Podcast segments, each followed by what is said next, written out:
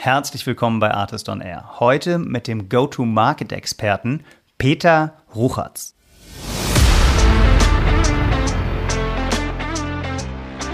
Man muss mit Leads kommen. Man muss zu einem Partner gehen und sagen, du, ähm, ich habe hier drei, vier, fünf Opportunities, die würde ich gerne mit dir bearbeiten. Dann sagt der Partner erstmal, Moment, was? Oh, du bringst mir Geschäft. Und das ist die Antrittskarte. Also man muss ein bisschen was opfern, denn man muss natürlich eine Marge abgeben, dem Partner auch, mhm. in dem Modell und sagen, du, ich möchte mit dir eine Partnerschaft machen. Ich habe hier drei Unternehmen, die passen, glaube ich, in dein Profil oder sind sogar, glaube ich, deine Kunden, weil die haben mir gesagt, ähm, ich habe meine, meine Opportunities gefragt, arbeitet ihr mit ihrem Partner zusammen? Und die sagen, ja, wir arbeiten mit dem Systemhaus und mit dem Partner immer. Und dann geht man hin zu denen und sagt immer, dein Kunde will bei uns kaufen, aber eigentlich würde ich gerne mit dir das zusammen machen.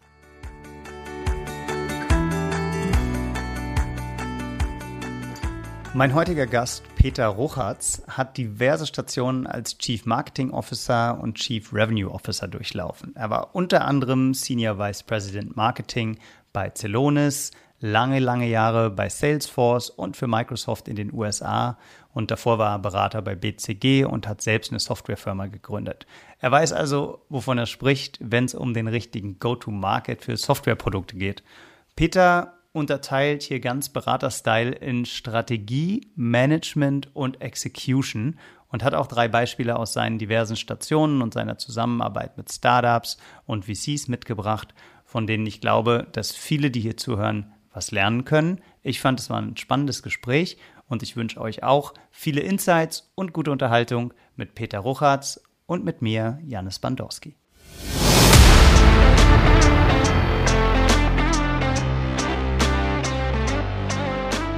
Artist on Air, der SaaS-Podcast für den deutschsprachigen Raum. Wertvolle Tipps von erfolgreichen Gründern, Top-Investoren und führenden Industriepartnern, die euch bei der Skalierung eures Unternehmens schnell und unkompliziert weiterhelfen. Zusammengestellt von Janis Bandorski, Julius Göllner und Matthias Ernst. Hallo Peter, herzlich willkommen bei Artist on Air. Hallo Janis, freut mich. Ich freue mich äh, sehr, dass es bei dir klappt. Ähm, wir haben ja ein, zwei Anläufe gebraucht, was daran lag, äh, dass du ziemlich busy warst in letzter Zeit. Ich habe ähm, heute Peter Ruchatz bei mir, äh, absoluter Go-to-Market-Experte. Vielleicht kannst du ja mal ganz kurz abreißen, wie du eigentlich dahin gekommen bist, wo du heute bist, Peter. Ja, mache ich gerne, Janis. Ähm, vor allen Dingen als ähm, Elektroingenieur von der RWTH Aachen, wie kommt man da in B2B-Marketing und Go-to-Market rein? Äh, ich hatte ursprünglich angefangen bei BCG fünf Jahre und kam mit verschiedene Stationen ins Software-Business und habe dann herausgefunden, dass das Thema nicht, wie ich Produkte entwickle, wie entwickle ich sie, wie mache ich das Design und so weiter, sondern wirklich, wie bringt man diese Produkte zum Markt, wie erklärt technisch komplexe Produkte, dass es meine Passion ist. Und ja, war dann über verschiedene Stationen und, und ähm, mich interessiert, wie funktioniert das? Was kann schiefgehen? Was kann gut gehen? Weil das ist eine recht komplexe Sache. Wir reden ja nicht über den Vertrieb oder nur über Marketing, sondern alle diese Bausteine, die zusammengehören. Ja, das sagst du, das sagst du jetzt in aller Bescheidenheit. Du ähm, hast bei, bei BCG sozusagen deine, deine Sporen verdient und äh, da analytisch äh, denken gelernt, bist dann in die USA gegangen, glaube ich. Ähm, für Microsoft warst fast sieben Jahre in den USA, ne? Und ja. bevor du dann zurückgekommen bist zu Salesforce. Ja, vielleicht zu den Stationen. Also in der Tat, ja, nach äh, BCG hatte ich mich sogar selbstständig gemacht mit dem B2B SaaS Startup. Ähm, war nur sehr kurz, ähm, ähm, sind aber dann. Ähm, Woran hattet ähm, ihr legen, Peter? Du, es war super Timing, Timing-Issue. Es war ein B2B-Marketplatz für ähm, medizinische Verbrauchsartikel. Wir hatten Funding bekommen, Seed-Funding, alles wunderbar, haben nur gestartet am, im März 2000, das werde ich nie vergessen, Genau ah, ja. an dem Tag, wo die Blase platzte. Aha. Und natürlich, wie es damals so war, das war nicht, man hat die ganzen Tools gar nicht gehabt. Wir haben erstmal gesagt, wir brauchen 30 Millionen, damit wir überhaupt mal Umsatz machen können. Ja? Und natürlich klappte das nicht. Und äh, dann war klar, wir kriegen, bekamen keine Anschlussfinanzierung und nach zehn Monaten war der Spaß vorbei. Super viele Learnings natürlich mitgenommen. Und ähm, ich habe dann gestartet bei dem Hauptinvestor, das war die GFT, und ähm, bin dann bei der GFT ähm, gewesen, bin dort ins Software-Business reingegangen und von dort aus dann zu Microsoft für die Business Application ähm, Area, also heute Microsoft Dynamics oder Microsoft 365. Ähm, von dort aus für Microsoft in die USA, habe also Field Marketing gemacht ähm, für den gesamten US-Market ähm, was ungewöhnlich ist, als Deutscher rüber Field Marketing zu machen für ein 300 Millionen Business in den USA. Und Field Marketing heißt, du, du fährst rum ne, und stellst äh, Kundenlösungen vor. Ja, nee, also bei Microsoft hieß das, ähm, das hat ja der Vertrieb gemacht oder der Partnervertrieb. Äh, Field Marketing heißt, ich war verantwortlich für das gesamte Marketing in der Region USA für diese Produktkette, also für die ganze Demand Generation auf Deutsch. Ähm, ab dann zum Schluss war ich noch im Corporate Headquarter für Product Marketing und globale Positionierung der Produktlinie. Bin dann von dort aus zu Salesforce wieder zurück nach Deutschland. Ähm, habe also Marketing gemacht für ähm, äh, Salesforce äh, EMEA Central mit dem Joachim Schreiner, der auch, glaube ich, bei euch hier äh, im Podcast schon war. Ähm, und ähm, habe aber dann ein Angebot bekommen für eine unglaublich spannende Firma Veeam Software, wird vielen vielleicht kein Begriff sein, wir machen Backup-Software oder Data Management-Software in der Schweiz, als CMO für ein damals 200 Millionen schweres Unternehmen aus Europa heraus. Das war natürlich super spannend, weil CMO-Rollen damals gab es so viele für B2B SaaS und Softwarefirmen in Europa nicht. Ähm, so, und war dort ähm, CMO ähm, im 120 Menschen Marketing-Team, super spannende Go-to-Market, viele Learnings, die ich gleich auch vielleicht mal im Detail noch ein bisschen erkläre. Sehr gerne, ähm, ja. So, und dann, ja, ich will nicht zu sehr in Detail gehen, ähm, dann habe ich äh, auch schon Beratung gemacht und war so ähm, Fractional CMO für eine Zeit lang für verschiedene Firmen äh, um dann bei Celonis als SVP Demand Generation für die gesamte Demand Generation, also nicht das Corporate Marketing, sondern die gesamte Field und Demand Generation Funktion, sprich das ganze digitale Webseite, digitale Kampagnen, Field Marketing und so weiter. Und für die gesamte Pipeline Generation ähm, verantwortlich zu sein. War dann jetzt die letzten ähm, 18 äh, Monate in einem spannenden Projekt ähm, Krypto, was völlig anderes. Da denkt man erstmal, was hat das mit, mit B2B SaaS zu tun? Aber de facto es handelt sich um Polkadot, ähm, was eine, wenn man Ethereum kennt, weiß man, das sind so Smart Contract eigentlich auch Technologieplattformen, um eben auf Blockchain-Technologie äh, Projekte zu akquirieren und da war ich CMO bei einer der Hauptunits, äh, Parity aus Berlin und bin aber jetzt wieder zurück ins, ähm, ja eigentlich in, eine, in eine neue Phase, wo ich eben Beratung mache für äh, Investoren oder für Firmen in Portfolio äh, von Investoren für Go-to-Market-Sachen, also Go-to-Market-Analyse bei der Due Diligence oder eben einen, einen Value-Generation-Plan unterstützen für Firmen im Portfolio, die noch nicht so richtig wachsen. Mhm, das ist so gerade ja. im Moment mein, mein Steckenpferd. Okay, also absoluter Go-to-Market-Experte, früh die Spuren verdient in ähm, Marketing für Software-Companies immer, du hast gerade schon erwähnt, ähm, Microsoft dabei, Salesforce dabei, Celonis dabei. Genau, der, der Jochen wird ähm, als Speaker auch dabei sein auf dem Artist Summit, ist jetzt ja, äh, äh, Quatsch, auf dem Artist Circus, ist jetzt ja nicht mehr so lange hin, 19. April. Von daher äh, bestehen da auch die Bande. Aber wir haben gesagt, wir wollen einige Beispiele rausnehmen. Bevor wir das allerdings machen, ähm, wolltest du mal sagen, was ist eigentlich Go-to-Market in deinem Verständnis? Was bedeutet das eigentlich? Das ist ja ein Begriff, ähm, unter dem viele Menschen viele Dinge verstehen. Und äh, ich wollte gerne mal verstehen, bevor wir ganz konkret reingehen, was du auf deinen verschiedenen Stationen gelernt hast und auch in den VC-Portfolios gesehen hast, was ist denn Go-to-Market eigentlich, Peter? Ja, vielen Dank. Natürlich als ehemaliger Berater denke ich natürlich immer in Strukturen und Elements und so weiter. Aber nicht nur das. Ähm, also vielleicht mal vorab, Go-to-Market, ich glaube, wir sind uns alle einig. Darin kann sich entscheiden, ob ein Unternehmen wächst oder nicht wächst oder sogar gegen die Wand fährt. Und das ist jetzt wirklich in der Tat nicht nur Marketing oder Vertrieb, sondern das ist eigentlich vor allen Dingen ein System, eine, wie so eine Symphonie eine Kombination aus einer ganzen Reihe von Bausteinen und die müssen alle aufeinander abgestimmt sein. Also das sind ganz, ganz viele Stellschrauben und ich muss da immer so ein, so ein etwas Vintage-Flugzeugcockpit denken, wo, also bevor Autopilot und, und, und Instrumente und Screens kamen, ja, gab es ja diese ganzen Schalter, man musste ganz viel beobachten, damit, damit man auf Kurs bleibt. Und genauso ist es mit einer Go-to-Market. Und wenn ich das mal runterbrechen darf, dann unterscheide ich ja drei Bereiche, äh, die da äh, auf, auf denen eine Go-to-Market eigentlich bestehen muss. Das erste ist erstmal ein strategischer Bereich. Also welcher Zielmarkt, welchen Zielmarkt oder welche Zielmärkte haben wir? Wie sieht die, die Customer Profile aus? Welche Segmente, welche Länder wollen wir bedienen? Habe ich ein Produkt? Oder habe ich mehrere Produkte mit verschiedenen Segmenten und Zielmärkten? Da geht es schon mal los.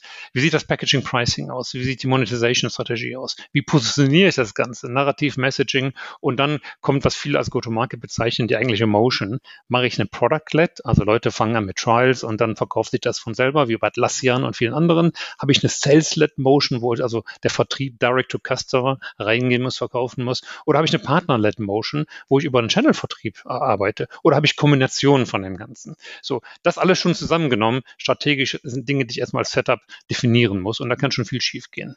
Das nächste ist dann, wie wird das gemanagt? Also Revenue-Plan hat jeder, jeder. Jeder weiß, ich muss so viel New, so viel Recurring, Net Retention, Expansion machen. Die Pläne gibt es. Aber dann frage ich, gibt es denn einen Pipe Generation Plan für das Expansion? Gibt es ein Pipe Generation Target, was monthly, quarterly getrackt wird? Und von wem das auch kommt. Also bei Salesforce haben wir gesagt Horseman, bei Celonis haben wir es auch eingeführt. Wer trägt eigentlich zu welchem Teil der Pipeline bei? Sind die Teams incentiviert dafür? da sehe ich schon häufig, das gibt's nicht. Und dann gibt es ein System, auf dem, mit dem Sales und Marketing zusammenarbeitet, um eine komplette Visibilität auf den Funnel, vom ganz vom Anfang, vom ersten Engagement bis hin zum Closing mit Expansion, wo die betrachten, was passiert in der Pipeline, was passiert im Funnel, wo geht's voran, wie hoch ist die Velocity, in welchen segmenten Bereichen. Auch da sieht man viel, holzschnittsartige Dashboards und auch in welcher Cadence das diskutiert wird, in welcher Tiefe, ja, Pipe Coverage und so weiter. Also das ist eine ganz wichtige Capability, die hier beim Management der Go-to-Market mit reinkommt. So, der dritte Bereich ist dann Execution. Das ist dann wirklich, okay, Demand Creation. Ich unterscheide Demand Creation, Demand Capturing. Ich glaube, ihr hattet auch schon hier diverse Diskussionen darüber. Demand Creation ist eben, bevor der Bedarf da ist. Also wenn ich erstmal Bedarf kreieren muss, das, dann kommt das Demand Capturing rein, also SEO, Webseite, Conversion und so weiter. Und dann kommt Demand Conversion, was eigentlich klassisch Sales ist. Wie sieht der Blueprint aus? Welche Rollen habe ich? Wie sieht die Incentivierung aus? Ähm, da hatte ich neulich ein Beispiel, Incentivierung, da war alles äh, in eine Nummer zusammengeführt und nicht New Business von Expansion Business von Retention getrennt. Ähm, ist die Kapazität der und wie spielt ein Partner Incentive da rein und so weiter und so fort. So, das nur mal kurz, das sind schon ähm, ich stelle es mal zusammen, schon zwölf Bereiche und wenn die nicht aufeinander abgestimmt sind, wie gesagt, dann, dann geht das schief, ja. Und, und da kann sein, dass ein Setup reicht, wenn man ein Produkt hat und einen Markt angeht. Vielleicht haben wir aber drei verschiedene Produktlinien, die man gar nicht zusammen verkaufen kann und die verschiedene GTMs bedarfen. Also allein die Transparenz und die Struktur reinzubringen und eine strukturierte Diskussion zu führen und zu sehen, vor allen Dingen, wie gut ist das ausgearbeitet? Ja, also ich habe in den vielen Stationen war ich und, und in, in mittlerweile zwölf Unternehmen, wo ich so eine Due Diligence gemacht habe oder ein Assessment gemacht habe.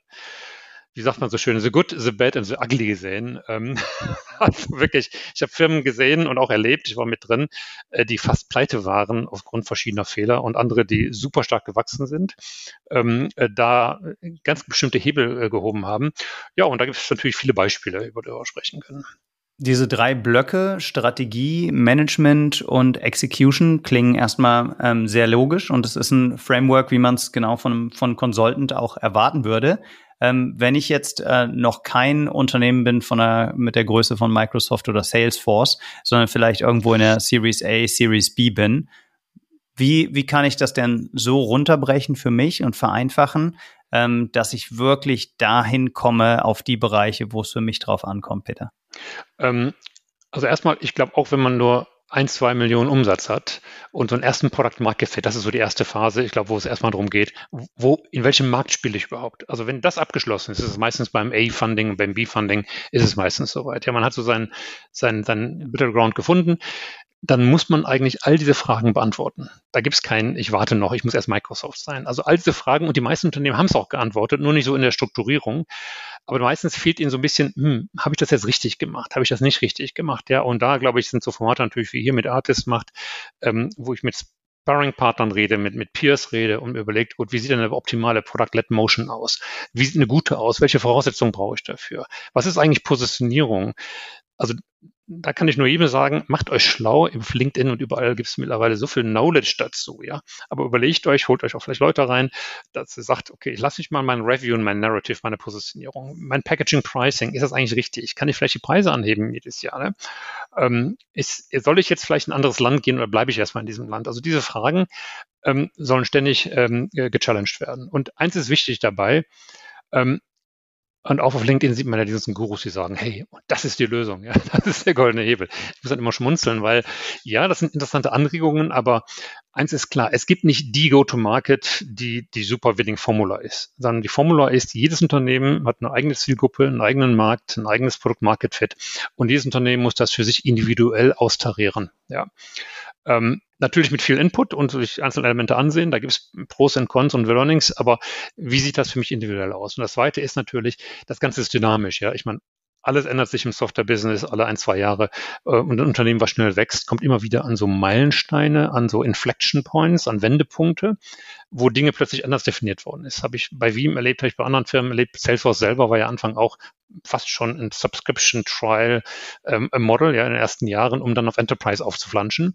Mhm. Ähm, das heißt, da gibt es diese Inflection Points oder wenn ich in ein anderes Land reingehe oder einen Partnervertrieb aufziehe, wo plötzlich das Ganze komplett neu designt werden muss, ja. Und das zu erkennen, das ist wichtig, dass das mit die bisherige Formel vielleicht nicht mehr funktioniert. Oder wenn ich jetzt nochmal verdoppeln, verdreifachen, vervierfachen möchte, ich auch wieder andere Dinge anschalten muss und, und einsetzen muss. Also es ist dynamisch und anpassen. Also nochmal, die Struktur zu verstehen, die Elemente und die, die genau aus, ausdesignen, das aber individuell zu einem Mix, zu einem Menü zusammenzuführen und das immer dynamisch zu halten. Das sind so, das ist so ein bisschen so die, die Guidance, die ich hier geben würde, auf jeden Fall. Alright, das ist, äh, das ist schon mal ein gutes, hilfreiches Framework, glaube ich, so zur Ord Einordnung, aber ist natürlich alles graue Theorie. Genau. Lass es, lass es mit ein bisschen Farbe füllen. Du hast uns, glaube ich, ein paar Beispiele beigebracht, äh, mitgebracht und ähm, du hast gesagt, das erste würdest du gerne in der Strategie ansiedeln, dass wir noch ein bisschen dabei bleiben. Ähm, was hast du denn da gesehen? So ein Beispiel, wo du sagst, das hat dich wirklich äh, nachhaltig beeindruckt. Äh, ja, das war bei Veeam und zum Teil auch bei Celonis der Fall. Und das sind so, das sind schon so Secret ja, vielleicht Secret, weil es nicht so offensichtlich ist, ja. Also mhm. der Beispiel Veeam. Veeam, Backup-Software-Vendor, aber nicht Backup so im klassischen Sinn mit, äh, ich muss alles irgendwie kopieren irgendwo rüber, sondern äh, Veeam hat ein innovatives Produkt, ähm, für äh, virtualisierte Rechenzentren. Das war äh, eben vor 15 Jahren, bevor Cloud aufkam, ähm, hat man eben angefangen, die Rechenzentren und die, die also Rechenzentrum klingt schon so altmodisch, äh, also die, die Data Centers, ja. Also ich weiß, was du meinst, alles gut. Ja, ja, super. Ähm, äh, dass man einfach sagt, ich hatte physische Server und immer wenn ich mehr Kapazität brauche, dann muss ich wirklich eine neue Kiste in den Rack stellen ja, oder ein neues Rack einbauen. Ja. Das war wirklich physisch und, und, und, und, und VMware hat damals eben angefangen zu virtualisieren. Das heißt, man konnte eben ähm, sozusagen die Kapazität unglaublich äh, erweitern. So. Dafür hatte Veeam Software ein Produkt gebaut, was eben äh, ein, direkte, ein direktes Backup innerhalb von Minuten und Recovery, wenn irgendwas mal schief ging, irgendeine Maschine mal plötzlich zum Stillstand kam, ähm, Recovering machte. So, und die Firma wuchs. Und du warst, in, dein, deine Rolle war, du warst CMO dort. Ich war CMO, ne? richtig, genau. So. Und die Firma wuchs enorm. Also das Produkt war genial, äh, super verlässlich, bis heute auch noch. Und die wachsen immer noch stark, sind über, über eine Billion, äh, Milliarden ähm, heutzutage. Ähm, und es gab aber ein, ein Ding, glaube ich, was, was ein, ein, ein Pattern, was mir auffiel. Denn nicht nur war oberflächlich gesehen eine super Inbound-Maschine, ja, also da kamen Leads rein. Ähm, das Produkt war sehr schnell installierbar, also sie hatten so eine Trial-Version zum Testen, so eine Free-Version hatten wir sogar.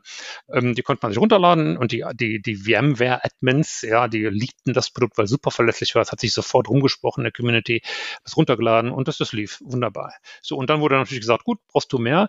Hier ist ähm, der Upsell und der Cross-Sell und so weiter und das lief.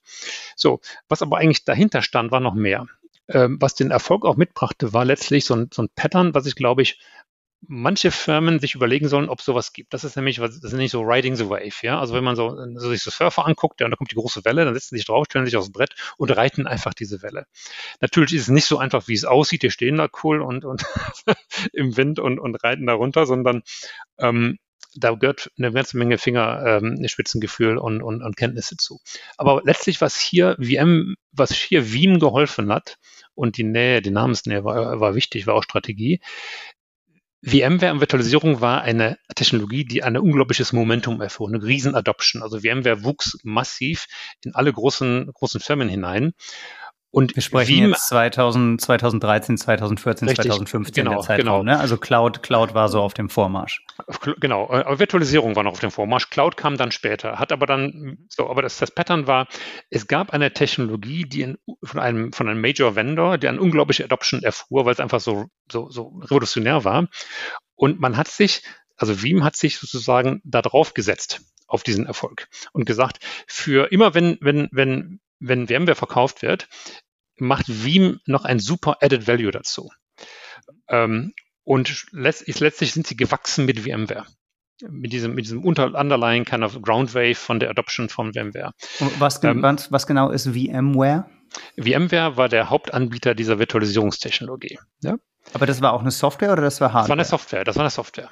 Das okay, eine Software. und Und also Veeam, aber ich muss die, die Namen nochmal auseinanderhalten. Okay. Also VMware und Veeam ist nicht die gleiche Company. Nein, ist nicht die gleiche Company. Okay, ja, okay. VMware, äh, ein paar Veteran-Kinder, VMware war der Hauptanbieter dieser Technologie der Virtualisierung. Ja. Das war der Vorläufer von Cloud. So. Ja. Und Veeam hat sich positioniert als, hey, wenn du das einsetzt, machen, bieten wieder einen Zusatznutzen mit Veeam, nämlich dann kannst du dann dein Backup ganz anders gestalten. Hast okay, äh, jetzt, jetzt hat es Klick gemacht, Peter. Jetzt hat, sorry, und, und was Veeam, Schlauch, ja? Ja, ja, sorry. Was Veeam gemacht hat dann, sie haben dann auch ähm, sich den Channel vorgenommen. Also VMware hatte einen riesen Partner-Channel und all diese Channel-Partner waren dann quasi Target für Veeam, dass sie zu den Channel-Partnern hingegangen sind und gesagt haben, Leute, immer wenn ihr VMware verkauft, dann verkauft doch auch noch Veeam als Zusatz-Add-on. Damit haben die Partner mehr Geschäft gemacht, ein Zusatzgeschäft Geschäft gemacht. Aber natürlich, weil das eine klare Audience auch war, haben sie sofort ähm, äh, ähm, Bekanntheit bekommen, auch in diesem Markt. Also das ist nicht so ein bisschen Riding the Wave, also einen, auf einen Zug aufspringen quasi, der schon da rollt etwas Ähnliches. Ähm, und davon natürlich war das auch austariert, zum Beispiel war es ein 100% Channel-Modell. Alles ging über die VMware-Partner, obwohl alle Leads oder viele Leads inbound generiert wurden. Man hat alle Leads den Channel-Partnern gegeben, gegeben von, von VMware, so damit die wirklich aufmerksam wurden. Hey, da ist ja wirklich Business, das ist ja wirklich Adoption. Jetzt haben wir schon wieder drei Leads reinbekommen und so kleine Systemhäuser, ja. Ähm, und dann wurden die aufmerksam. Und irgendwann wurde der Umsatz von, von Veeam in Verbindung mit VMware immer interessanter. Zweitens für die Vertriebspartner. Für die Vertriebspartner. Für die, für die Vertriebspartner. Mhm. Zweitens wurde die Joint Value Proposition, weil ich Veeam kaufen konnte mit dieser fantastischen Backup- und Recovery-Möglichkeit, haben Leute angefangen, VMware sich auszusuchen. Also da war sozusagen eine reciproke Relationship, dass mhm. sogar VMware dann davon profitiert hat. Ich will nicht unerwähnt lassen, dass wir natürlich auf den ganzen VMware-Veranstaltungen Riesenpartys gemacht haben und die Leute reingeholt haben. Also super Brand Awareness auch gemacht haben. Ja. Das ist dann die Execution. Aber da ist eine unter, darunterliegende strategische Überlegung, nämlich zu sagen, wir springen auf diesen Zug auf und leveragen den. Das war natürlich, weil das Produkt so designt war. Das okay, ist nicht verstanden. bei jedem Da, da, muss man ja auch ein bisschen, ein bisschen Glück haben im Timing, aber man muss auch die äh, Brille haben, das zu erkennen. Ja. Und wenn wir, wenn wir jetzt heute hingucken, Peter, wenn wir ja. versuchen, das zu übertragen auf ähm, ja. 2024, welche, wel, wo kommt denn die nächste Welle am Horizont, ähm, in die ich jetzt reinpaddeln sollte? Ähm, AI ist natürlich im Moment das top heiße Thema, ja, ganz klar. Ähm, und wenn man, man kann natürlich jetzt selber eine AI sich irgendwo ranflanschen an sein Produkt und sagen, hey, wir sind auch AI. Aber vielleicht, das ist jetzt eine, wieder so eine Revolution, so wie MWare damals eigentlich so eine Grundlagentechnologie war, so wie Cloud auch, die, die so einen, riesen Wave gemacht hat ähm, sollte man sich überlegen, gibt es in meinem Markt, in meinem Umfeld irgendjemand, der schon eine große Custom Adoption hat und eine, und eine riesen Adoption erfährt, weil es was komplett Neues gibt? Und kann ich irgendwie eine Joint Value Proposition oder so eine Add-on Value Proposition entwickeln für mein Produkt, dass ich das nutzen kann, diese Welle? Ähm, ich will noch ein Beispiel bei Celonis erwähnen. Celonis denkt man erstmal, hm, Moment, welche Welle sind denn die geritten? Ähm, es war nicht so extrem wie jetzt bei Veeam und VMware, dieses Pairing, was wirklich auch auf der Produktebene war, sondern bei Celonis war es ein bisschen so, Celonis ist ja auch eine neue Kategorie gewesen, Process ähm, Mining, ähm, kannte kaum keiner. Aber eins ist bemerkenswert, als die Firma 60 Mitarbeiter groß war, also noch richtig klein, ähm, kam sie auf die SAP-Preisliste. Und plötzlich hat der weltweite SAP-Vertrieb Celonis mitverkauft und bekannt gemacht. Das war natürlich möglich, weil Celonis sehr stark auch die SAP-Daten ähm, reingeholt hat und daraus dann diese Process-Analysen gefahren hat. Das war also sehr stark eben, ja, sozusagen auch ein Add-on, wo aber eine komplett neue Value Proposition, komplett neue Creation. Und sie waren damals Preisträger von diesem SAP HANA Award und von den Förderprogrammen drin. Aber de facto, als sie auf die Preisliste kamen, war das natürlich ein enormer Boost auch, ja. Und, und das sind so ein Modell, da muss man sich überlegen, ist das vielleicht was, was helfen kann. Aber kann ich, kann ich da tatsächlich drauf, äh, strategisch drauf hinarbeiten oder ist das etwas, was sich dann ergibt, wenn ich ein gutes Produkt baue, dann wird eben eine VMware oder eine SAP auf mich aufmerksam? Oder ist es wirklich ein strategischer Ansatz, auf den ich hinplanen kann? Beides, beides. Also manchmal entdeckt man es einfach, weil man sieht, Moment mal, das passt ja unwiderweise darauf. Es kann auch eine strategische Entscheidung zu sein, zu sagen, jetzt türen wir unser Produkt unsere Value Proposition dahingehend, dass wir diesen einen großen Vendor oder diese eine große Technologie nutzen als, als, als, als, als Zug, auf den wir aufspringen, als Welle, auf die wir aufspringen wollen. Kann klappen, muss nicht klappen, ne? Aber das sind, das sind Dinge, das ist ein, ein Beispiel für so eine Go-to-Market, sag ich mal, so ein, so ein einen strategischen Move, den man immer mal betrachten muss, ob es nicht möglich ist, als Wachstum, als einer von möglichen Wachstumshebeln und Acceleratoren. Einer davon, ne? Ist einer, natürlich auch extrem natürlich. riskant, wenn ich das, ähm, wenn ich da alle meine Eier in einen Korb legen würde, weil wenn es dann nicht klappt, ist halt auch schnell aus die Maus. Das war nie immer nur alle in einem Korb. Ja. Natürlich hat Celonis auch auf, auf Veeam ihren eigenen Vertrieb gemacht, ihr eigenes Marketing und so weiter, aber das waren, das waren schon in einer bestimmten Phase, war das schon ein, gab das schon ganz schön einen Rückenwind, ja? Mhm. Also wie so ein Nachbrenner an der Stelle für Wachstum. Und das sollte man auch so, es geht nicht immer nur um wirklich Execution Modell und Sales Incentive und Value Proposition. Es geht auch manchmal so ein bisschen Higher Level Themen, strategische Themen wie die, die ich gerade erwähnt habe.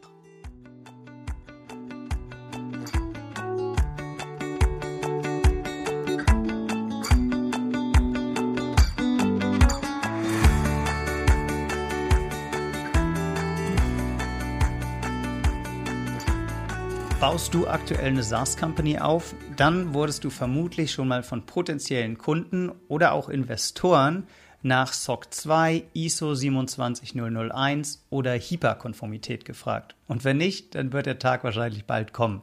Der Erlangung dieser Konformität kann dein Unternehmen nämlich erhebliches Wachstum ermöglichen und Vertrauen schaffen. Aber der Prozess dahin ist oft zeitaufwendig und kostspielig. Vanta kann dir dabei helfen. Vanta automatisiert bis zu 90 Prozent der Konformitätsarbeit und macht dich in Wochen auditbereit anstelle von Monaten. Und dadurch kannst du bis zu 85 Prozent der damit verbundenen Kosten einsparen.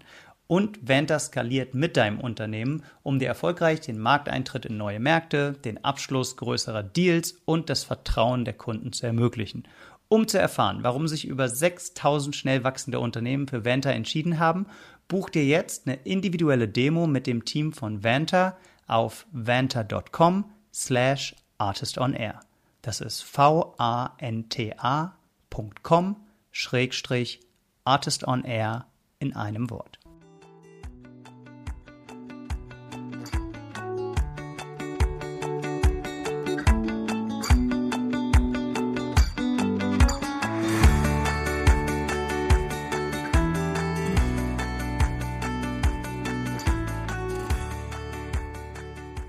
Die meisten Companies, in denen du gearbeitet hast, ähm, waren dann ja doch etwas größer und haben auch an Enterprise verkauft. Du hast aber auch Erfahrungen gemacht ähm, mit Startups oder mit Companies, die nicht so richtig wussten, an wen sie eigentlich verkaufen und hast uns da auch ein Beispiel mitgebracht. Da haben wir im Vorgespräch mal erwähnt, du hast es die Coffin Corner genannt. Peter, was, was ist das denn? Und ähm, das klingt gefährlich und äh, wie vermeide ich, dass ich da hinkomme? Ja, ist auch gefährlich. Also Coffin Corner ist so ein bisschen so die Todeszone, so da, da, da geh da nicht hin, da ist gefährlich, das ist ein Minenfeld.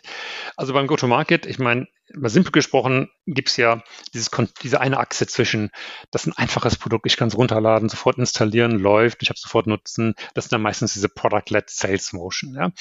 Meistens, wo die Mitarbeiter, die brauchen nicht ein großes Team und so weiter. Und dann habe ich diese Enterprise Sales Motion, komplexes Produkt. Ich habe ganz, ganz viele Stakeholders, ein großes Buying Center. Meistens sind es Enterprises, ja, ähm, oder größere Mittelständler, wo ich das verkaufen muss. Ich brauche also Pre-Sales, müssen Demos machen, die müssen auch nochmal ein Custom Piloting machen. Also der Sales Cycle ist sechs, neun, zehn Monate lang, viele Meetings, viel Investitionen.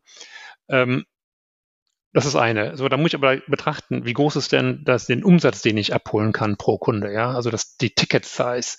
Und natürlich denkt man, okay, bei Product-led, ja, da reicht eine kleine Ticket Size, was kommt für die Masse? Und bei den großen Enterprise Deals, ja, das kommt natürlich 100, 200, 500 K. Da lohnt sich das, da kann ich das investieren. Jetzt aber, es gibt aber Unternehmen, da habe ich jetzt einige gesehen, ich habe ein paar drin, ja, da ist der Sales-Prozess war sehr komplex und anspruchsvoll, aber die Ticket Size einfach, weil die Value Proposition beschränkt war oder der Wert der Kunde nicht mehr zahlen wollte, es waren einfach nur 50 oder 30.000 Euro ARR. Das rechnete sich nicht. Und das zu realisieren und zu sehen, hm, und die wunderten sich, dass die Customer Acquisition Cost, also wenn sie dann gepitcht haben für die Investoren, ich der Due Diligence ich sag mal, eure CAC ist, äh, Customer Acquisition Cost äh, ist so schlecht im Verhältnis. Wieso kommt denn das? Und dann guckt man sich das Sales Setup an oder den Marketing Setup. Die machen aufwendiges ABM Marketing, ähm, äh, Enterprise Dinners und so weiter. Und ich sage, Leute, das klappt nicht mit der kleinen Ticket Size, ja. Hm, was machen wir denn dann? Ja, da war die Frage groß natürlich. Und das ist der Coffin Corner, ja, das ist das, das funktioniert nicht. Da kommt ihr nicht raus.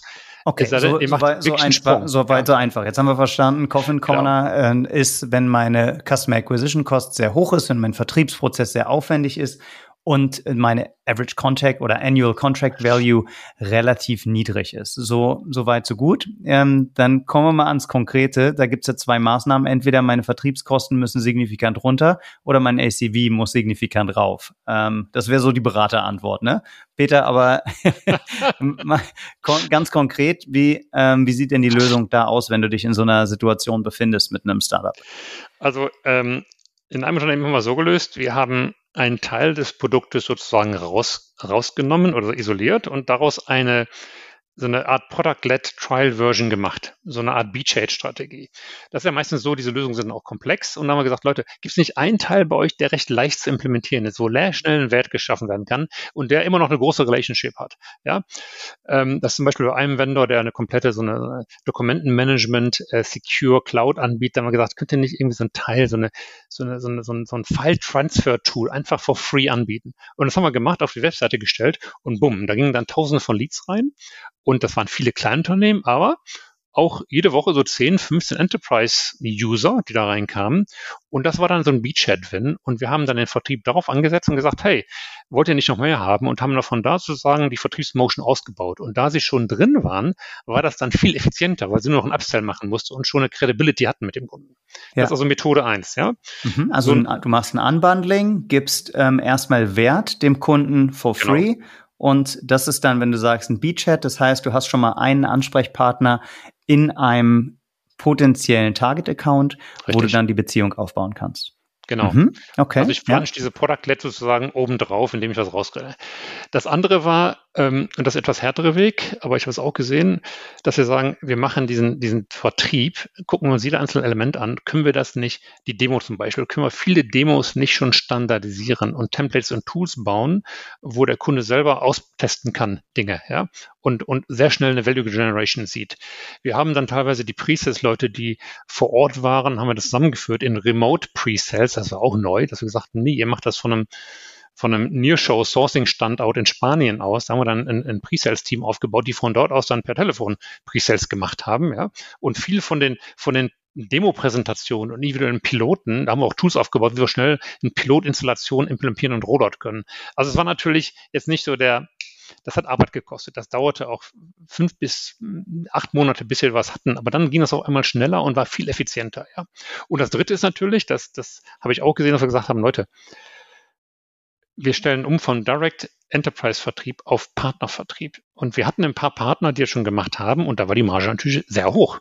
Aber nee, Partner wollen wir nicht, wir wollen Vertrieb machen. Und das war die Mindset war so, nee, wir müssen unseren eigenen Vertrieb machen. Unser Vertrieb ist wichtig. Und der Partner lief so her. Ich habe gesagt, Leute, die 20% Umsatz, die ihr mit dem Partnervertrieb macht, die sind super effizient und profitabel.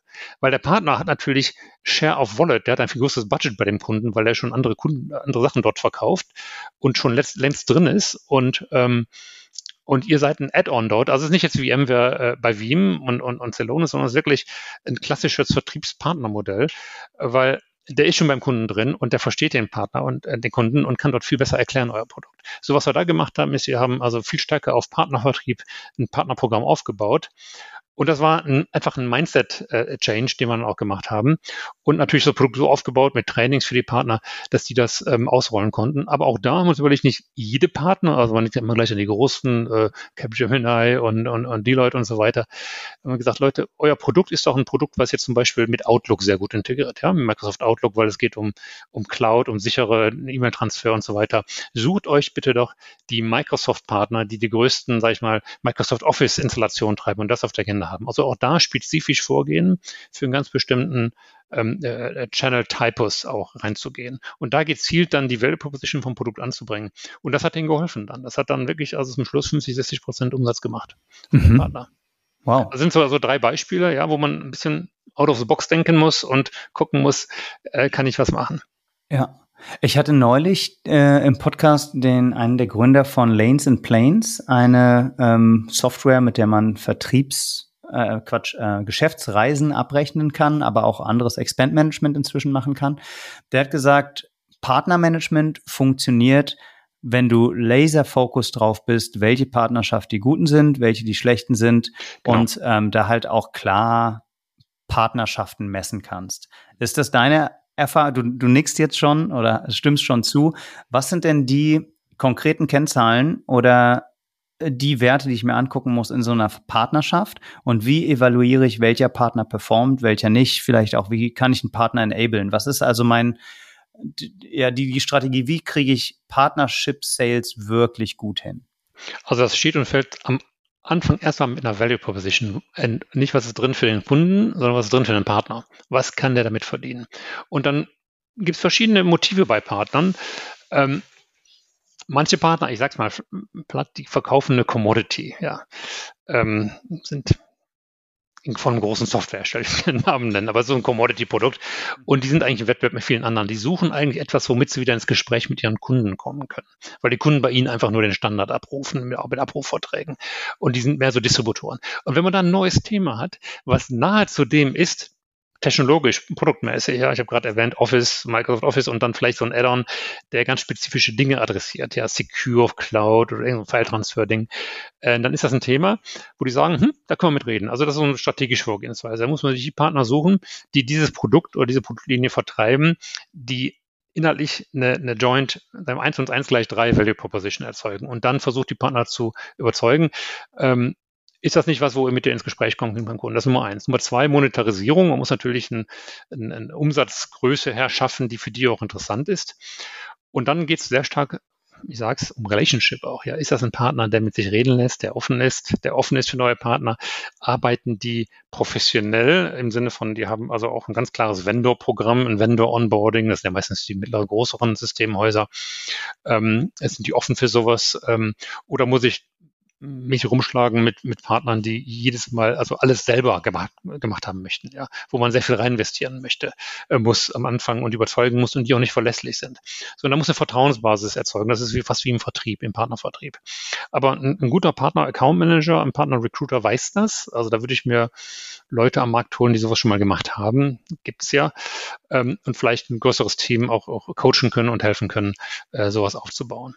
Äh, aber ja, man muss natürlich die Kundenbasis, das ist ganz wichtig, dieser Partner ansehen und deren Market Focus. Und ist da, ist da eine, eine Überschneidung, eine super Synergie mit den, mit meinem ICP, mit meinem Kunden.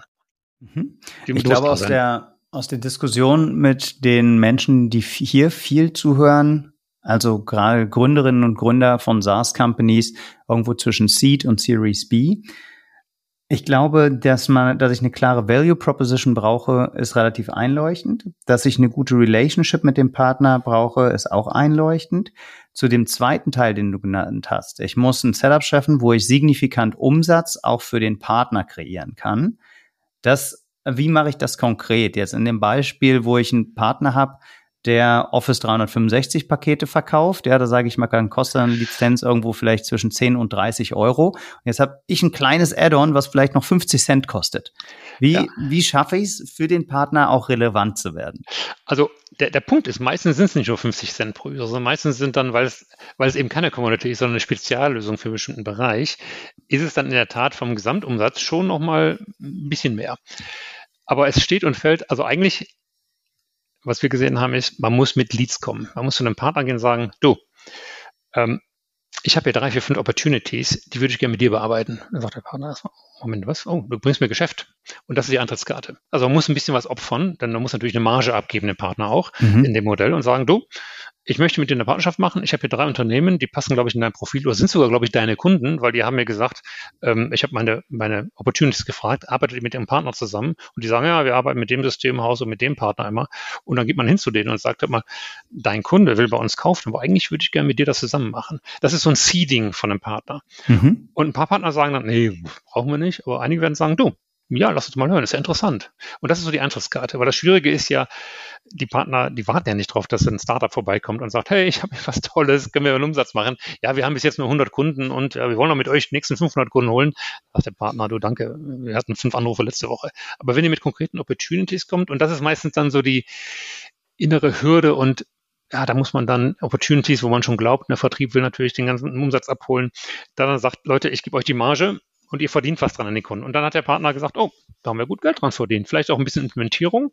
Lass uns das doch wiederholen. Und dann gebe ich nächstes Mal vielleicht mhm. ein paar Leads rüber. Und, und so baut sich das auf. Also man fängt mit so einem Seeding an, mit so einem Anfüttern. Ja.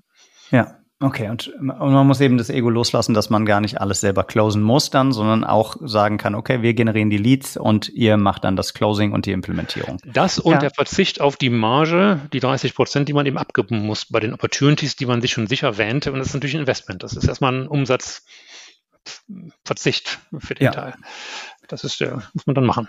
Du hast jetzt 30 Prozent so aus dem Hut gezaubert, aber ist 30 Prozent äh, eine Marge, die üblich ist im Vertriebspartnergeschäft?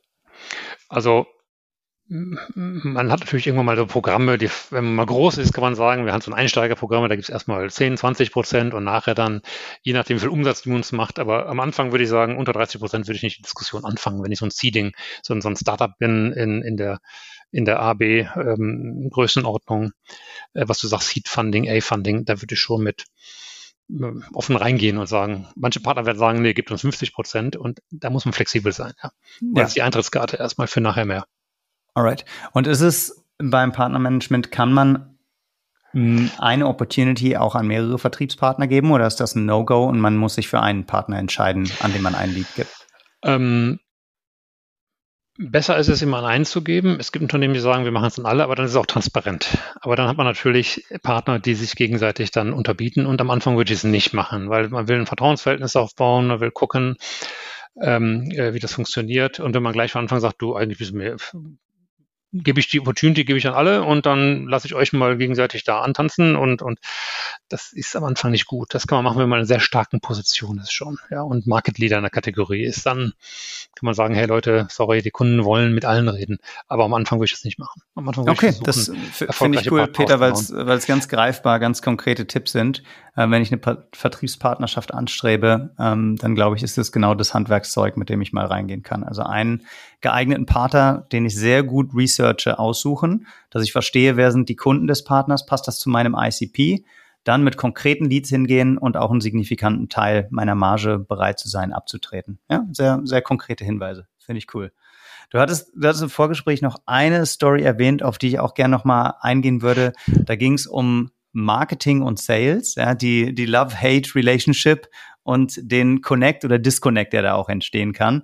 Und da wolltest du gern noch mal in ein Beispiel reingehen ähm, und uns mal ein bisschen an die Hand nehmen, wie man da äh, am besten mit umgeht. Ja, sehr, sehr gerne. Ich meine, jetzt gerade auch in dieser Zeit ist Marketing natürlich immer und war auch schon immer, was ist der Return of Marketing Investment? Wie viel macht ihr denn? Wie viel tragt ihr überhaupt bei zum Geschäft? Und was Marketing dann klassischerweise macht, wir haben ja den Funnel, SQL, MQL und so weiter. Das sind die Leads, die werden übergeben an SDRs, die rufen dann an und dann wird das getaggt, in den meisten Fällen als Opportunity Generated von Marketing.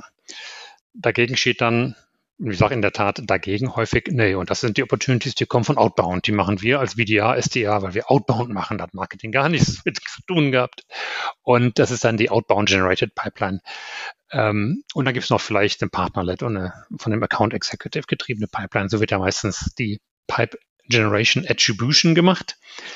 Ähm, und Marketing kann immer sagen, ja, das ist die Pipeline, die wir gemacht haben, so und so viel SQL, MQL ist damals Marketing Investment und erstens sehen wir dann häufig, dass wenn man das gesamte Marketing-Investment gegen die paar Opportunities dann fährt, die vom Marketing kommen, das ist dann relativ teuer. Wenn man eine Gesamtkostenanalyse macht, der ganzen Outbounds mit dem SDAs, also wirklich die Kosten der gesamten SDA-Mannschaft mit der Pipe äh, analysiert, dann ist auch Outbound sehr teuer. Was aber hinten rüberfällt, ist eigentlich so eine, eine Möglichkeit, zusammenzuarbeiten. Und das haben wir gemacht, schon damals bei Microsoft angefangen, das haben wir dann später auch bei Salesforce wiederholt.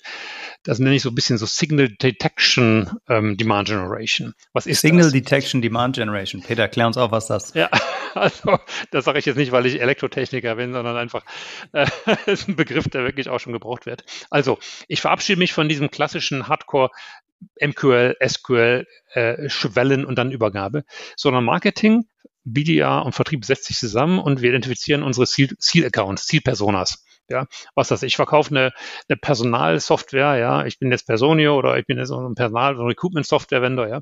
Okay, alle Talent Acquisition Direktoren, ja, die ich auf LinkedIn finde. So, jetzt können wir natürlich sagen, Marketing, okay, du beschallst die jetzt und wir warten mal, was für MQLs ihr treibt. Parallel gehen BDAs auf die zu. Was wir gemacht haben bei Microsoft, das war jetzt nicht Personalsoftware, was anderes, aber äh, auch Business Application. Wir haben gesagt, okay, was ist die Liste der, der 5000 Target Accounts, die wir haben? Die haben wir alle ins CRM hochgeladen. Und beim Marketing haben wir angefangen, dann alle alle Signale, die wir bekommen, das heißt Webseitenbesucher, die wir mit bestimmte Tools identifizieren konnten, natürlich gated Content downgeloadet, Event-Teilnahme, ähm, E-Mail, auch, auch schon wenn Sie auf einen Newsletter, auf eine E-Mail sich entweder registriert haben oder auch nur geöffnet haben oder gelesen haben. Also jedes Marketing-Signal, Engagement-Signal, was wir im Marketing ja heutzutage detektieren können, ja, oder auch im Retargeting haben Sie auf LinkedIn-Ding, haben Sie geklickt, ein Video haben Sie gesehen, das haben wir alles reingespült ins das heißt, CRM-System. Account, Account-based gemacht, Account-based Marketing quasi. Welches CRM habt ihr da im Einsatz? Ähm, ähm, wir hatten bei Microsoft natürlich Microsoft CRM in seinem Einsatz, wir hatten bei Salesforce Salesforce im Einsatz, das geht aber auch bei HubSpot, das geht über, es geht mit allen CRM-Systemen. Man muss nur die Integration schaffen mit seinen Marketing-Plattformen. Da kommt der Marketing-Tech-Stack natürlich spielt eine Rolle. Aber ich habe Unternehmen gesehen, die haben zum Beispiel HubSpot getrennt von Salesforce. Das heißt, der Vertrieb sieht gar nichts, bevor Marketing in MQL fertig schon paketiert rüberschiebt ins CRM-System. Aber die sehen alles nicht, nichts, was davor passiert und auch die BDAs nicht. Sollen sie auch nicht, weil Marketing möchte natürlich claimen, hey, das ist unser MQL, den haben wir dir sozusagen richtig fertig schon serviert auf dem Teller rübergebracht. Was würdest aber runterfällt, das, sind würdest die ganzen... Würdest du empfehlen, so ein äh, so zwei CRMs in einer in einer nein, Company? Nein, das ist okay. Das, sorry, ja. das, ist, das ist, mittlerweile sind die Plattformen so integriert. Entweder mache ich Salesforce mit Pardot oder ich mache HubSpot auch als CRM-System. Das kostet auch viel Geld. Also für ein Startup, äh, sag ich mal, in der AB-Runde zwei Systeme sich zu leisten, das ist schon, muss man schon gut, gut profitabel sein. Ja, wäre, ähm, wäre meine, wäre meine nächste Frage gewesen. Ab welcher, also nicht zwei, nicht zwei CRMs, sagen wir mal, ein CRM ist für die meisten Unternehmen mhm. natürlich sinnvoll. Und Account-Based Marketing in der äh, Struktur, wie du es gerade beschrieben hast, und wirklich diese Signale zu tracken, ab welcher Größe kann ich mir das dann ähm, erlauben? Ist das was, was ich mit einem Dreimann-Team aufbauen kann? Ja, oder brauche ich da eine etwas komplexere Orga oder größere Organisation schon? Ähm, ich glaube, man kann früh anfangen. Es hängt mehr davon ab, was meine Go-to-Market, wenn meine Go-to-Market eine ist, wo ich sehr zielgenau mir schon die besten Accounts definieren kann. Ja. Es gibt Firmen, die verkaufen, ich habe es gerade mal gesagt, Commodity. Also E-Mail braucht jeder, ja. Eine Cloud Security Backup braucht jeder irgendwo. Also da, da mache ich wirklich inbound. Wenn ich aber jetzt eine Lösung habe für eine bestimmte, für ein bestimmtes Kundenprofil, ja, zum Beispiel jetzt, um beim Beispiel Talent Recruitment zu bleiben, ja, ich habe eine Lösung für Talent Recruitment, ähm, die eigentlich nur für Firmen ist, wo ich auch einen Direktor oder einen VP Talent Recruitment habe. Und da sage ich, Leute, ihr könnt auf LinkedIn gehen und ihr könnt die, die, die Talent Recruiter, angenommen es ist nur Deutschland, ja, gucke ich mir an, wie viele LinkedIn-Profile mit VP oder Head of Talent Recruitment gibt es in Deutschland, bei wie vielen Firmen, die kann ich mir alle, da, da hole ich mir ein paar Studenten und die hacken das wirklich in mein CRM-System rein und wir versuchen die E-Mails rauszufinden und, und dann haben wir die die Personen genau diese Kontakte schon im CRM-System. So, und was Marketing dann macht, ist, wir machen dann Target-Marketing an diese Leute, ja, Kampagnen, E-Mails auf LinkedIn, vielleicht Paid Paid Ads und, und, und Thought Leadership Ads genau mit dieser Audience. Ähm, und das ist jetzt wichtig. Technisch verbinden wir das jetzt mit dem, mit dem CRM-System. Und das ist das Allerwichtigste. Dem Vertrieb und den Media-Teams, für die gibt es dann, das kann man aufsetzen in den CRM-System, eine Art, eine Art Signallampe. Ja, der geht also morgens, wenn er reinguckt, kann er schon sehen, wo in seinem Target-Account Badge, den er hat. Ja, jeder Vertriebler hat ja dann so 100 oder 50 Accounts, die in seinem, in seinem Territory, in seinem in seinem Badge sind. Wo hat sich plötzlich was getan? Und dann wird also diskutiert und abgestimmt zwischen Marketing und Sales. Sie haben gesagt, okay, welche Signale wollt ihr sehen? Wollt ihr sehen, wenn er einen Demo-Request macht, das ist High Intent, sofort drauf, ja. Wenn er nur ein Webinar runterladet, das ist klassisch kein MQL, aber vielleicht seid ihr gerade im Gespräch mit dem schon über eine Inbound-Motion, die der, die der äh, äh, BDA angestoßen hatte. Und plötzlich sehen die Connection, Moment, der hat ja da geguckt, bevor ich meinen Outbound gemacht habe. Also sollte, oder ich habe nächste Woche meinen Outbound geplant, dann connecte ich das. Das ist die Zusammenarbeit, die hinten rum rüberfällt, wenn man nur diesen MQL-Funnel hat. Also das, weil das geht ja Hand in Hand. Wir können es heute. Diese Trennung ist ja Quatsch eigentlich. Denn die Kunden sind ständig online, gucken was und sehen was auf LinkedIn, äh, sehen einen Newsletter und dann kommt ein Inbound-Request oder sprechen mit Sales. Das ist ja nicht mehr so ein linearer Funnel. So, das heißt, wir tragen dem eigentlich Rechnung und bauen so eine Signaldetection auf. Und was wir gemacht haben, ist, wir haben also dann im Vertrieb abgestimmt, bei welchen Signalen reagiert wer wie schnell. Und welche Art Signale wollt ihr sehen? Und da haben wir experimentiert und der Vertrieb hat dann gesagt, hm, wir haben festgestellt, die Webinar-Dinger, das nee, taugt nichts. Aber wenn der da auf deinem LinkedIn was ähm, geliked hat, geshared hat, das sind Leute, die wirklich interessiert auch mal im Gespräch waren. Ja? ja, da muss man, das hängt jetzt von der Audience ab natürlich, ja. Aber was ich eigentlich adressieren möchte, ist, trennt diese, diese, also, hört mit dieser strikten Trennung auf und lasst, versucht so einen integrativen Ansatz zu machen, wo BDA und Vertrieb und Marketing zusammen drauf schauen, wie ist die Response von der Target Audience auf ganz verschiedene Maßnahmen, holistisch und wie können wir so eine Art sag ich mal, Priorisierungswarn-Alert-System aufbauen, wo dann der Vertrieb oder der, der BDA sieht, ach, da tut sich was. Ich gehe jetzt primär auf die los. Ich kann priorisieren. Das hilft dem Vertrieb und den, den, den BDAs zu priorisieren ihren und, und, und zu customizen auch ihren Outreach natürlich. Hey, ich habe gesehen, gestern hast du Newsletter geöffnet. Wie fandst du eigentlich das Thema? Ich habe hier noch ein paar weitere Dinge, ja, ein paar weitere Unterlagen, bis interessiert. Das ist viel besser als natürlich so ein Cold Outbound, ja. So haben wir es dann gestaltet und die Conversion Rate ging hoch dann. Aha. Und wenn du sagst, Marketing und Vertrieb sollten das gemeinsam erarbeiten, ist das dann eher etwas Datengetriebenes, wo du einmal festlegst, welche Signale wollt ihr in welcher Intensität sehen? Oder ist das ein physischer oder ist das ein Meeting, wo man tatsächlich sich zusammensetzt und Account für Account durchgeht und priorisiert? Ähm, also wir haben es damals so gemacht, wir haben wir sind als äh, in einem Meeting sind wir immer durchgegangen, sag ich mal, die, die gesamte Datenlage. Also im Marketing haben wir erstmal geguckt, Schaut mal, wir bieten euch die Möglichkeit. Wollt ihr das? Das war Stufe 1. Ja, doch, super spannend, wollen wir sehen. So, das sind die Signale. Welche Actions würdet ihr machen? Weil das sind die Kampagnen, die wir da draußen haben. Wir machen also das, wir machen E-Mail, wir machen Search, wir machen eine Demo, wir pushen ein Webinar, wir haben ein Event, da, da, da, da. Und das sind die Signale, die ihr sehen werdet. Findet ihr gut? Ja, finden wir gut. Okay, jetzt lass uns mal in zwei Wochen gucken, wer hat wie reagiert und interessanterweise Dinge, nicht nur Leute, mit denen Sie gerade sprechen, in Opportunities, sondern auch Leute, mit denen Sie noch hätte sprechen wollen, sind schon aktiv. Okay, was ist eure Planung? Was wollt ihr für Actions machen? Also man hat eigentlich eine reguläre Cadence, wo man mit dem Vertrieb abstimmt, wenn ihr das und das seht an Signalen, was wollt ihr machen und könnt ihr uns sagen, was das Output, Outcome war von euren Aktivitäten, von euren Follow-ups? Könnt ihr uns zurückspiegeln, was am besten funktioniert hat? Lass uns mal was Neues probieren. Wir haben die Idee, zum Beispiel eine Thought Leadership, einen Podcast zu machen. Und wir sagen euch als Signale, spielen wir euch rein, wer von euren Target-Accounts hat sich den Podcast angesehen oder ein Recording angesehen? Wollt ihr das mal sehen? Machen wir. Okay, guck mal, die zehn haben es gemacht. Macht man ein Follow-up. Und so experimentiert man gemeinsam eigentlich, welche Signale soll man kreieren, welche Touchpoints soll man kreieren und pushen, weil welche kreieren die besten Conversions oder Gesprächs, sage ich mal, Starter, Conversion Starter, ja, Conversation Starter und Sparks. Und das erfordert natürlich, kann ich der ganze Vertrieb damit rein. Man hat meistens vom Vertriebsteam, je nachdem wie groß es ist, dann ähm, äh, ein, zwei, die dann das reintragen in das Team oder man hat zwei, drei erfahrene so Sparringpartner, die rotieren auch. Aber so entsteht ein Dialog über diese Dinge und nicht nur Marketing bastelt was, schiebt FQLs rüber und Sales sagt, hm, die FQLs konverten, nicht nur fünf Prozent bringt nichts, was ja der Klassiker ist. So. Ja. Das heißt, das heißt, es sollte aber eine Person sein, die irgendwie das Marketing-Team führt und eine Person, die das Sales-Team führt, aber gleichzeitig auch noch einen Bezug hat zu Kundengesprächen und weiß, was wirklich konvertiert. Absolut. Also eigentlich Vertrieb und Marketingleitung zusammen, die, die ja. das moderieren, das Meeting. Genau und, und regelmäßig. Und im Startup jetzt, die Größenordnung, wie wir sprechen, ist das eigentlich ein Muss. Das ist so ein Weekly, ein Weekly Stecken. Das muss man machen. Und dann lernt auch, dann lernt vor allen Dingen auch Vertrieb, was macht ihr Marketing, was kommt die nächsten zwei, drei Wochen raus, was treibt ihr in Aktion. Das ist eine viel stärkere Connection, weil häufig ist es ja so, das sind zwei Silos und die beugen sich. Ist, ist das wirklich noch so, ja? Also häufig. siehst du das, ich, siehst du das tatsächlich noch häufig, dass es so Silos gibt? Immer noch, ich sehe es immer noch häufig so, es ist so.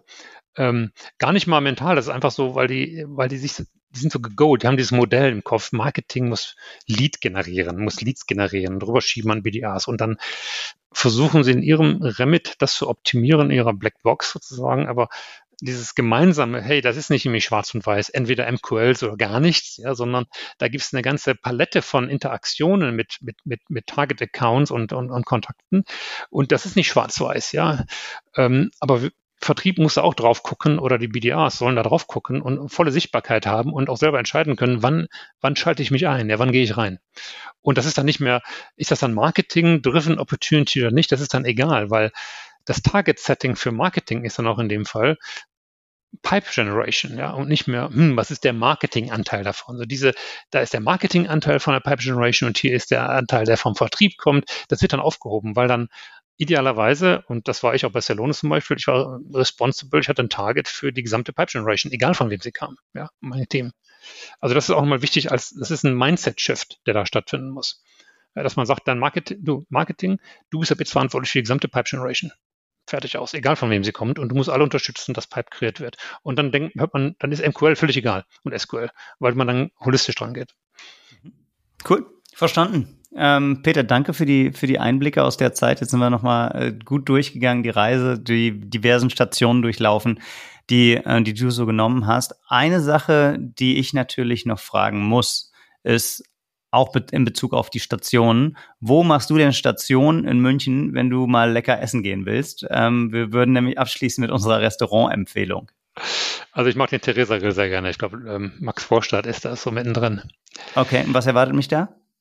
Ähm, ein ziemlich cooles Restaurant und mit sehr interessanten, äh, ja, viel gegrillt, ja, gutes Fleisch. Ähm, die haben auch eine Bowlingbahn nebenan, also man müsste sagen Kegelbahn, ja. Also ja. ziemlich gute Stimmung und extrem gute Küche ist schon. Okay. Schon cool. Theresa, Theresa Grill in ja, München, so in der ja. Max Vorstadt. Alles klar. Trifft man dich auch ab und zu da, Peter? Ja, ab und zu schon. Sehr gut. Dann danke ich dir für deine Zeit und für die Einblicke, die du uns gegeben hast. Und ähm, dann hoffe ich, dass wir uns wieder sehen, wieder hören und bedanke mich bei allen fürs Zuhören. Vielen Dank, Janis. Hat mich gefreut. Ciao, ciao. Ciao, ciao.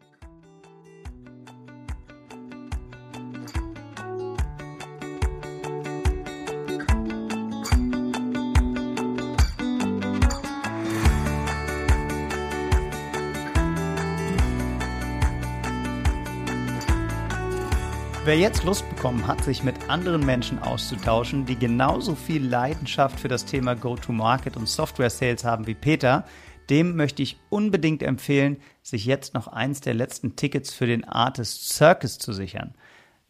Der Artist Circus ist unser Festival für Software Sales und Customer Success am 19. April in Berlin. Es gibt ein pickepackevolles Programm und eine Afterparty, die, glaube ich, ganz gut werden könnte.